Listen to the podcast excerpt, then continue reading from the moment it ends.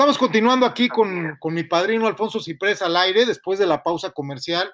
Estamos en vivo, pero recuerden ustedes que cuando estamos en las repetidoras o en IMER, ahorita estamos en Anchor FM, desde Tel Aviv, Israel, nuestra productora nos dice que cuando vamos a pausa y ustedes nos siguen escuchando en vivo por Anchor FM, pues no es por otra cosa más que porque por Anchor FM no hay pausas comerciales, pero las pausas se hacen porque cuando las repetidoras nos compran el programa, las repetidoras le ponen publicidad.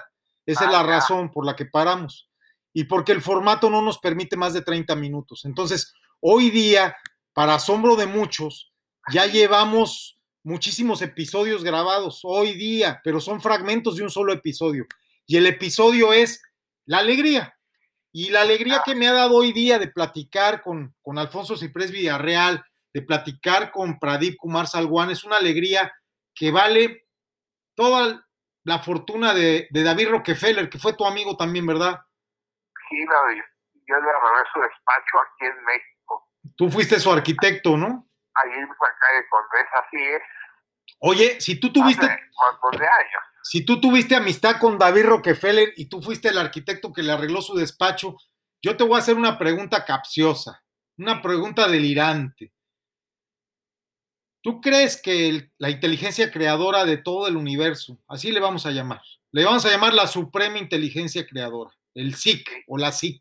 SIC, sin género, ¿verdad? Porque si algo nos creó, pues no tiene género, ¿verdad? Esas son historias infantiles de la Biblia para retrasados mentales, ¿verdad? Nosotros ya estamos un nivel más allá, ¿verdad, arquitecto? Estoy de acuerdo. Nosotros somos más cuánticos, más de los quarks, más de creer en, en el cosmos, somos más tipo Carl Sagan, ¿no? Así es. ¿Estás de acuerdo conmigo, verdad? Entonces, sí, yo le acuerdo, llamo, claro. yo le llamo SIC, Suprema Inteligencia Creadora. Si David Rockefeller te tenía a ti como arquitecto y SIC tenía como arquitecto al gran arquitecto del universo, sí. ¿tú crees que el gran arquitecto del universo es el creador o es simplemente el arquitecto? No, es el creador. No, wrong answer, my, my friend, answer. Te lo está diciendo un maestro con grado 33, miembro libre de la Orden del Rito Escocés Antiguo y Aceptado. Y yo puedo revelar el secreto porque el soberano gran comendador del único Supremo Consejo de México, al que yo respeto, porque al actual no lo respeto, recuerda que tengo la carta patente del Consejo Supremo de México en el exilio. Tengo la carta patente, yo la tengo. El Supremo Consejo actual es espurio, no tiene carta patente. Yo tengo la carta patente, yo la tengo. Y entonces el Supremo Consejo para mí me la suda, como dicen en España. Y el Consejo Supremo en el exilio, que yo actualmente represento, ¿verdad? Al igual que el compañero Machinena, Machinena que va a ganar para gobernador. ¿Sí te acuerdas del arquitecto Machinena? No. El arquitecto Machinena es un arquitecto de allá de San Luis Potosí que ha sido arquitecto del INA, muchos años ha sido el delegado federal del INA, del Instituto Nacional de Antropología e Historia, allá en San Luis Potosí, y ahorita está jugando la grande para gobernador de San Luis Potosí. Seguramente va a ganar, va a ganar porque ya declinó el candidato del PRI y el candidato del PAN a su favor, ¿eh? Ya. ¿Y va a ganar con qué partido crees tú? Pues, por Morena. Fuerza por México. Ah, ya. Y Fuerza por México fue fundado por mi otro padrino. Yo tengo, yo tengo varios padrinos, tú eres uno de ellos, pero mi otro padrino, al que quise mucho y desgraciadamente me lo mataron los médicos de COVID, fue Manuel Jiménez Guzmán. Sabes que murió hace poco de COVID, ¿no? Manuelito. No, no sabía. Sí, no falle, falle, Manuel. falleció Manuel. Manuel era mi padrino y fue el soberano gran comendador del Supremo Consejo. Él me dio el grado 33, él me exaltó, él me entregó la carta patente del Supremo Consejo, él me entregó el Consejo Supremo en el exilio. Ahora, ¿tú sabes quién fundó el, el Consejo Supremo de, en el exilio? ¿Quién lo fundó? No, fue Manuel. No, lo fundó Agustín Argüelles y Lord Hamilton hace muchísimos años en Londres. Ay, ya, ya, no lo sabía. El Consejo Supremo Masónico en el exilio se fundó en el tiempo de Agustín de Argüelles, apodado el Divino, cuando se reconstituyó la masonería en España. Tiempo atrás se exilió de la persecución del reino católico. Te estoy hablando cientos de años atrás, ¿eh? Y, y él fundó con, junto con, Lord Hamilton el Consejo Supremo en el exilio. Y después ese Consejo Supremo en el exilio, instalado en Londres, representado por el Duque de Kent, que es el príncipe Eduardo, ¿no? ¿Acaba de morir el príncipe Eduardo o no ha muerto? Creo que ya murió. Príncipe consorte, porque murió. Ese es el duque de Kent, ese, ese era el presidente del, ese era el que presidía el Consejo Supremo del Exilio, que se fundó en Londres. 99 años de edad. Ok, se le, se le, se le, se le, se le durmió el gallo porque tenía que vivir 120 años y más, mínimo. Como yo voy a vivir. Yo voy a vivir 120 años más y tú también 120 años y más. Y bueno, lo que te quería decir, que es boca está en boca de todos, que es un secreto a voces, es que el Supremo Consejo, Consejo Supremo en el exilio, fue reconstituido por Benito Juárez en Luciana. Ah, verdad. Él lo, él lo reconstituyó en Luciana cuando se exilió, cuando llevaba a la República en una carreta, cuando nos invadieron los franceses e instalaron a Maximiliano de Habsburgo, otro hermano masón, ¿verdad? Al que jamás, al que jamás fusilaron. Esa es otra historia, ¿eh? Él fue para Nicaragua y allá estuvo trabajando en Nicaragua. Curiosamente hizo cooperativas en Nicaragua, ¿eh? Sí, así, y en Ecuador también. Y en Ecuador estuvo Maximiliano, porque Maximiliano era un hermano en la orden y Juárez jamás podía haber ordenado su muerte. Juárez fue un farsante. Juárez, aunque lo idolatraba Manuelito, Juárez es un farsante, un experto del arte histriónico, como tú comprenderás. Yo también soy buen artista, me gusta interpretar personajes. Yo soy el doctor B y, de ahí no me sacas, ¿va? Y el doctor B, y el doctor B, y el doctor B. Y me puse Doctor B porque Doctor B me nombró un rabino en California, el rabino Salman Marcos, así me puso B. Y Doctor B, y así me conocen, Doctor B. En California, en Texas me conocen como el Doctor B. Entonces, lo que sí quiero que esté en boca de todos es que yo, delirante de alegría y corriendo por la calle precisamente de Horacio, cuesta abajo, me, me, me fui corriendo por esa calle, igual que la otra vez que me fui corriendo acá por Río Mayo, en Cuernavaca, poniéndole puros en la boca a todos los que veía yo, porque estaba yo feliz de ser papá, de ser papá, una felicidad enorme, ¿verdad? La misma felicidad de mi papá, porque ser papá o ser abuelo hay que regalar puros, me debes un puro, ¿eh? Por cierto. Sí, te lo debo. Y, quiero uno, que mínimo un te amo de San Andrés Tuxtla, que son los que ya me acabé. En el pueblo de Montemorelos, Nuevo León, donde estuve varias semanas, acabé con todas las existencias de puros del pueblo. Ya no hay puros. Hombre. Me los fumé todos, ya no hay. Sí, lo que no sé es que hace muchos años yo estuve en la fábrica de puros.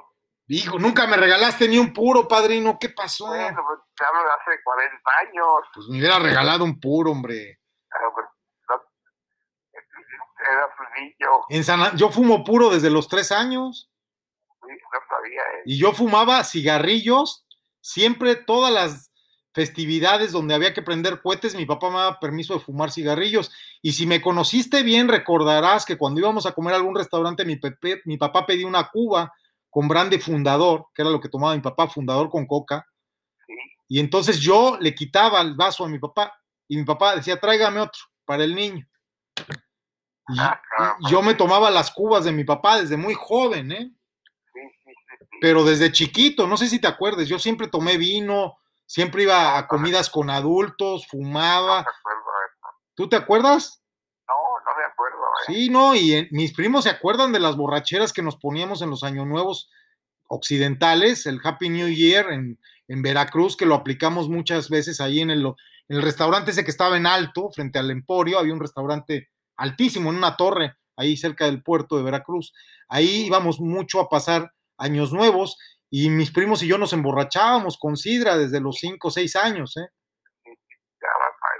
Entonces, bueno, yo quisiera decirte algo, mira, cuando, igual, pues te voy a regalar yo un puro y tú a mí otro, cuando nos veamos. Hoy en día, hoy en día, Poncho, querido, cuando el doctor le dice a un hombre que va a tener un hijo, el hombre ahora, que dice que es hombre, pero para mí ya no es hombre, comienza a pensar en todos los problemas que va a tener, despertarse en las noches para alimentarlo, ahorrar para pagar la universidad.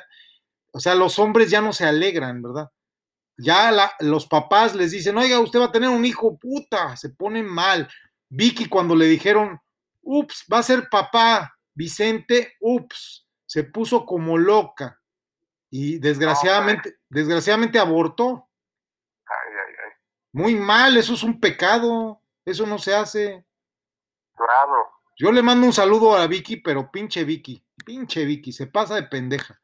Pero bueno, ¿qué pasó con la alegría, verdad? La, la verdadera alegría, Poncho, viene con el placer de crecer y la autorrealización, ¿verdad? La autorrealización. Claro, sí, sí, sí. Tú te has realizado en la vida enormemente, eres un hombre triunfador, ¿verdad?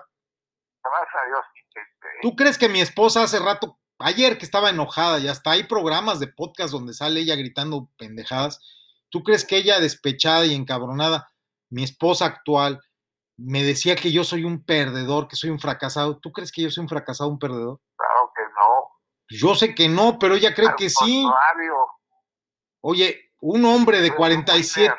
un hombre de 47 años como yo, que no ocupa dinero para cruzar a los Estados Unidos, que cruza por tierra, que entra en plena pandemia, siendo el primero que cruza sin pasaporte americano, que fue a la Antártica a los 21 años, que tiene tres carreras, un doctorado, dos maestrías, que tiene dos hijos preciosos, que tengo una perrita hermosa y que todavía tengo una esposa muy buena, pero un poco confundida y enloquecida.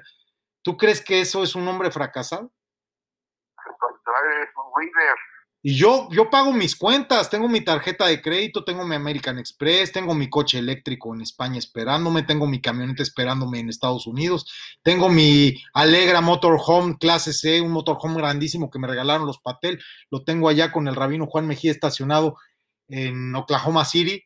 Y aquí tengo un bochito que compramos a nombre de mi esposo, un bochito 70, muy a gusto, no Ah, gasta casi gasolina, está padre el bochito. Y de conexión ese coche. No, y aparte es bochoneta, es la que tiene la caseta de carga. Ah, ya, ya, ya. Entonces, ¿tú crees que yo soy un perdedor? Te digo que eres un winner. Pues eso dicen, pero dicen que soy un loser. No, no, no, tú eres un ganador. Yo la verdad, ¿sabes por qué creo que está encabronada? Porque no le suelto el billete. Bueno, las cosas son puro billete. Y tú, tú luego sientes como que yo estoy encabronado, te estoy reclamando, pero padrino, a lo mejor es porque no me sueltas un poco de billete. Pero estás en... No, yo no tengo billetes. che. Sí tienes, no seas llorón. Pero para vivir. Donde llora está el muerto. Donde lloran está el muerto, padrino. Ya todo lo que yo tengo es Para aquí vivir. donde yo vivo y un terreno en Tepoztlán que no que, ah, por problemas. Pero ese terreno de Tepoztlán con problemas tiene problemas porque no has querido que le demos soluciones. Ya se están arreglando, ya se este, he batallado, ya está en orden, ¿eh? Vamos a hacer una cosa, Poncho, ya para que yo me logre perdonar a mí mismo. Regálame, regálame 10 por 10, 100 metros cuadrados ahí en el terreno de Tepoztlán. Si, si pudiera hacer una subdivisión, claro que se lo he ganado, pero Sí puedes, sí puedes, me lo pones para uso público a la entrada, me lo donas para mi fundación y yo lo pongo al servicio del pueblo. está bueno, gente, adelante. 100 metros, 10 por 10, nada más. O, o si quieres, o si quieres 5 por 2, no, si quieres, a ver, ¿cuánto sería? 33 por 33, 99 metros cuadrados. No, 33 por 33 no es 99, 3 por 33, 3 de frente por 33 de fondo, 99 metros cuadrados. Problema. Lo que tú quieras, pero 100 metritos, no seas gacho. Sí, ya digo que sí. ¿De verdad? ¿Te puedo creer? Pero es que no, no hay subdivisiones. Ay, a mí no me importa, la tierra es para quien la trabaja. Y yo, yo voy a llegar a Tepoztlán y yo voy a tomar mis 100 metros porque mi padrino me dijo, y échame al doctor, échame al alcalde, échame a quien quieras, échame a los Zetas, que ya me secuestraron una vez y yo le gané a los Zetas, o échame al cártel del Pacífico con el que se casó mi hermano y yo a mi hermano le mento la madre y no me matan. ¿eh? A mí, a mí sabes quién me enseñó derecho, ¿no? Sí. Nomás que yo, no, yo aprendí chueco, ese es el problema. ¿Quién? A mí me enseñó el licenciado José Luis González Mesa, yo fui su pasante de, Ay, ay, ay. de José Luis González Mesa, yo fui su pasante, él fue el abogado del CUT, del Comité de Unidad Teposteca, ¿te acuerdas? No, Sí, él fue el abogado del CUT, del Comité de, de Unidad Teposteca cuando tomamos Tepoztlán. Yo anduve ahí en la bola contra los Ochelli, contra Cecilia Ochelli, cuando les quitamos la quinta piedra. Yo anduve ahí, yo trabajaba para el doctor Paredes, hacíamos reportes para el CISEN. Nosotros trabajamos para el CISEN con mi papá. La gente creía que éramos del pueblo, que estábamos con el pueblo, pero estábamos con gobernación, porque al igual que el Barzón, al igual que el MEM, porque no me vas a dejar mentir, el MEM también era parte del discurso oficial. Pues no, nunca fui parte del discurso oficial, jamás. Sí, un poquito sí, Poncho. O sea, tu amigo era... Pa muchas relaciones, pero yo nunca fui por el gobierno, al contrario. Nunca te pagaron por ello, pero nunca les pegabas de patadas. Fuiste una persona muy ecuánime y contestatario de Patricio Chirinos, que fue tu gran amigo, que era el de CEDUE, ¿te acuerdas? La Secretaría de Desarrollo Urbano y Ecología. Patricio te, nota, te veía como parte del sistema. De hecho, es lo que no te perdonan los ecologistas hippies fracasados o los New Age eh, eco hippies que hay, porque no te lo perdonan, porque tú triunfaste, tú hiciste que la ecología se lograra, ¿verdad? Y no te lo perdonan porque tú fuiste parte del Estado. Y no, no está mal decirlo, es bueno. Pues, ¿cómo, ¿Cómo no ibas a ser parte del Estado si te andabas comiendo a la hermana del jefe del Estado Mayor? ¿No? Pero no, nunca fui parte del Estado, al contrario, ¿eh? Bueno, si nos vamos a la definición de la teoría general del Estado, sí lo eres. Es más, cualquier persona lo es. Tú eres parte de la población, eres parte del territorio, eres parte del Estado. Desde el punto de vista, sí. Desde el punto de vista concreto y objetivo, eres parte del Estado y nunca tentaste contra el Estado. Pues es relativo, sí. Yo siempre peleé contra, contra gobierno, no el Estado. Luchaste, luchaste por la vida, no por una clase. Y no luchaste por el, contra el gobierno, nunca. Es el disfrace. sí, y no luchaste nunca contra el gobierno, porque hay que estar siempre con el gobierno, porque hay que respetar al gobierno, hay que respetar a la investidura presidencial, y es mejor luchar dentro del monstruo que fuera de él. Eso sí. Eso nos enseñó Jonás, ¿no? Cuando se lo devoró la ballena, o eso nos enseña también la historia de, de la ballena esta gigante, ¿cómo se llama? Moby Dick, ¿no? Este, ¿cómo, vas a, ¿Cómo vas a hacer cambios si los cambios se tienen que hacer desde adentro de lo que no quieres que siga igual? Pero hay que estar adentro. Entonces, yo aprendí de ti esas cosas y cuando, cuando nuestro equipo favorito, Cruz Azul, gane el campeonato o cuando yo logre que vuelvas a ganar tu primer millón en tu, en tu vejez, yo lo voy a lograr. Vas a volver a tener un millón de pesos en tu cuenta Créeme, te lo aseguro.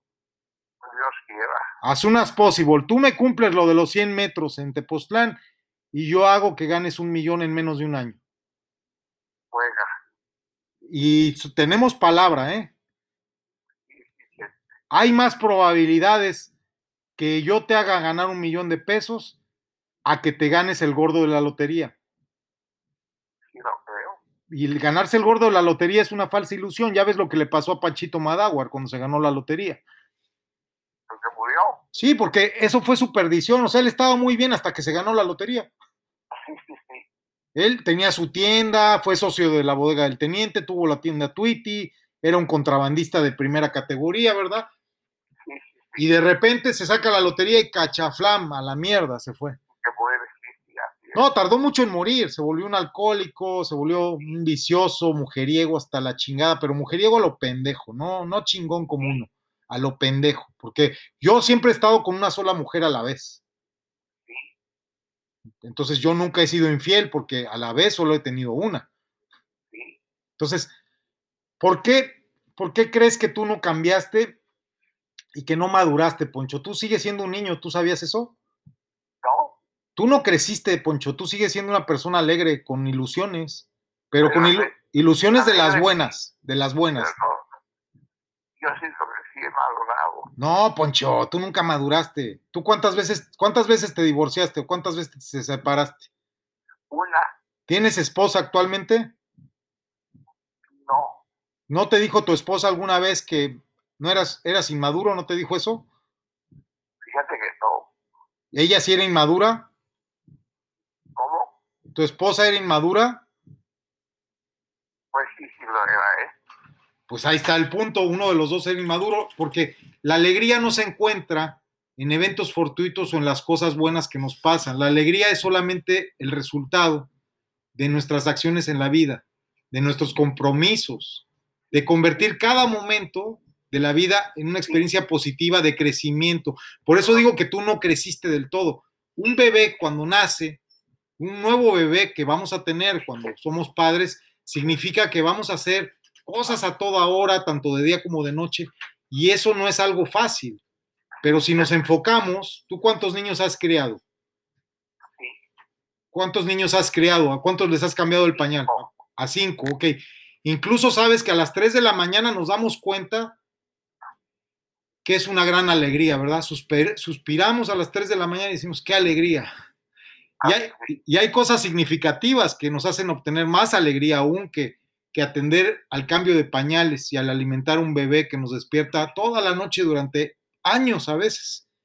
Pero yo hoy estaba peleando en la mañana por una causa justa y quiero decirte que, que está causando un impacto tremendo en el mundo porque soy muy intenso. Es más, tú sabes porque tú también eres muy intenso, sabes que tú y yo somos eternos, nosotros ya trascendimos, ¿no?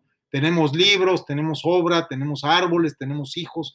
ya, creo que sí, ¿eh? ya trascendimos. Además, sabes que yo soy militar en primera reserva. Yo fui dado de baja por una enfermedad neurológica, pero estoy en primera reserva. Entonces, te comento esto porque sabes que yo fui al colegio militar, yo crecí entre militares, el general Godínez, bla, bla, bla, chalala, toda la historia. Entonces, tú sí encontraste cuál era tu causa en la vida, era luchar por la vida, ¿no? Y sea cual sea la causa de cualquier persona, yo le recomiendo que trabaje con mucho ahínco por su causa. Sea el costo que sea, tiene que luchar por la causa. ¿Y qué religión tienes actualmente? Discúlpame. A tus 83 años, ¿qué religión tienes? Pues no, no, no practico ninguna. Yo tengo una nueva religión hace unos cuantos meses. ¿Quieres que te diga de qué religión soy yo? ¿Cuál? Del Disneyismo. Disneyismo. No la conozco, ¿eh? Sí, es una religión basada en unas historias increíbles, mejores que la Biblia. Eh, es una doctrina que nos llena de ilusión, de alegría, nos llena de fantasías, con historias hermosísimas, que inclusive nosotros tenemos un pastor, un pastor, un obispo, el papa del disneyismo, para que me entiendas, es el fundador de una compañía que está en todo el mundo. No tenemos iglesias, nosotros tenemos canales de televisión, estudios de cine, parques de diversiones. De hecho, yo te invito a que seas disneyista. Yo soy el obispo ahora, aquí en este lugar, de los disneyistas, porque de verdad, este, ¿sabes quién es nuestro papa? No sirvas ya tú a dioses ni a vividores. Esa es la verdad, por eso dejaste las religiones, ¿no? Vividores de dioses, ¿no? Y de tontos que creen en dioses, ¿no? Yo te invito a que sirvamos a las verdaderas causas supremas. Hay que servir como yo a nuestra nueva inteligencia creadora, porque el que no vive para servir no sirve para vivir, pero hay que servir con alegría, como lo hacía, como lo hacía Walt Disney, Walter Ideas Disney. Yo, yo tenía que escoger un santo. Yo sí, yo tenía que escoger un santo para mi nueva iglesia y escogí a Walt Disney. ¿Qué te parece? Ah, ya, ya, ya. Porque esta es la reflexión, ¿eh? Lo interno y lo externo son dos cosas que parecen estar muy separadas, lo interno y lo externo, ¿no? Pero Walter Elías Disney, que es la única fotografía gigantesca que tengo yo aquí en mi templo, Walter Elías Disney era un mago del disfraz. Era un judío sefardí e incluso español por Gius Sanguini, tal vez hasta por Gius Soli, pero como él, yo a estas alturas de la vida confiaría más en un ratón que en una persona, y también yo le pondría Miguelito o Miki, desde luego, al ratón con el que tuviera que compartir las migas de pan en la soledad de un cuartucho miserable en la pobreza más absoluta, que también a veces es bueno vivirla porque hay que recordar, que nada es nuestro, todo es prestado, ¿verdad? Desde luego, esta es la historia de Mickey Mouse y de Walt Disney. Y yo sí soy disneyista, de verdad, dentro del propagandístico e ibraizante guion y contenido que me dan los jefes de este programa y que yo repudio cínicamente, porque son judíos los dueños del programa, por cierto, y los dueños de Anchor también son judíos, los dueños de Hollywood también son judíos. ¿Quiénes son judíos? Pues ¿quiénes no son judíos? Pregunto yo. Pregunta, es cierto. ¿eh? ¿Quiénes no son judíos? O sea, De los poderosos, ¿quiénes no somos judíos? Quiero sentirme poderoso uniéndome al club de los judíos. Pero en nuestro club de los judíos hay un principio llamado Hitsoniut Meoreret Penimiut, que quiere decir lo externo despierta lo interno. Y mira, este, esto significa que es posible desarrollar un estado emocional interno al actuar como si uno ya estuviera en ese estado. Te lo repito, es posible desarrollar un estado emocional interno al actuar como si uno ya estuviera en ese estado. Como si ya estuvieras en ese estado. O sea, puedes desarrollar un estado emocional interno si actúas como si estuvieras ya en ese estado. Es decir, quieres sentirte que eres millonario, empieza a actuar como millonario. Quieres ser feliz, ponte a reírte, aunque te rías de ti mismo, de tu tragedia, porque quieres ser feliz, ¿no? Entonces empieza a actuar como si lo fueras. Empieza a actuar como si lo fueras. Mira, empieza a ser como yo que ando en mi Lamborghini. Aquí en San Pedro Garza García tengo un Lamborghini de 350 mil dólares y ando en él. Ok, y anda mil por hora. Y ruge que da miedo. Entonces, son ejemplos, ¿no? Por ejemplo, los estudios nos muestran que sonreír cuando estamos tristes puede mejorar el estado de ánimo. Nos quedan cuatro minutos, menos de cuatro minutos, tres minutos con tres minutos con 20 segundos ahora, justo, eh, y ya quisiera yo terminar la charla porque de verdad el tema da para tanto, Poncho, pero la correlación directa que hay entre activar los músculos físicos de nuestra cara cuando sonreímos es algo increíble porque la serotonina que lanzamos a nuestro cerebro, que nuestro cerebro lanza, genera hasta proteínas. Podemos dejar de comer si estamos alegres. Es que es un mejor alimento. Pues es que hacemos cosas que fomentan la alegría y vamos a ser más alegres. Por ejemplo, si te pones a cantar, vas a ser alegre y vas a poder vivir mejor. Si viste ropas lindas, pero cuando digo lindas, yo me acuerdo de una persona que vestía con un traje verde, pantalón rojo, corbata amarilla y zapatos rosas. ¿Sabes a quién me refiero, verdad? No. Yo conocí un hombre hace muchos años que daba conferencias en el hipocampo de Avenida Universidad y se ponía corbata amarilla, zapatos rojos, pantalón azul y saco morado. Ropa muy linda, de marca, carísima, pero le decían la caja fuerte a veces a sus espaldas. Pero aparte comía comida deliciosa, daba muchos paseos, le gustaba dar paseos por la playa, pasaba mucho tiempo con sus amigos, hacía actos de bondad por otros, reflexionaba sobre cuán maravilloso era estar vivo, defendía la vida y también conocía a otro que llamaba a sus padres y les agradecía por haberles dado la vida siempre. Y si hacemos estas cositas, siempre vamos a sentirnos alegres, vamos a canalizar esta alegría en una dirección productiva. Ese es el desafío ahora. No basta estar alegre como loco, sino hay que ser productivo, hay que vender esta energía, esta alegría. Por eso grabo esto, porque me lo compran, ¿verdad? Si canto cuando despierto, de inmediato me voy cantando, despierto a estudiar con alegría y estudiando creo estos contenidos y con alegría grabo estos contenidos y con alegría los subo y me da mucho más alegría cuando me dicen que ya empecé a monetizar hoy, después del tercer día que estoy haciendo podcast, ya estoy monetizando. Tengo muchísimos oyentes, visitantes en podcast y eso que el programa de radio, pues esa es otra historia, ¿verdad? Tú sabes, pero si nos sentimos simplemente y nos sentamos sintiéndonos simplemente que disfrutamos de esa alegría, no, no hay que sentarnos. Ahora que tienes la alegría que te contagié, vete para allá afuera al VIPS, vete a comer, vete a hacer algo fantástico, no importa que tengas que ir en silla de ruedas, en muletas, ayuda a alguien necesitado. Te agradezco que me hayas ayudado, que me hayas regalado 100 metros cuadrados en un terreno. Te lo agradezco, te tomo la palabra. No, no te vas a echar para atrás porque estás al aire. ¿eh? No, no, siempre, claro que no. Entonces, último minuto de este fragmento. Vamos a estar en el 15 segundos antes ahora para terminar. Y de verdad, si también puedes ayudar a alguien necesitado, sería algo muy bueno.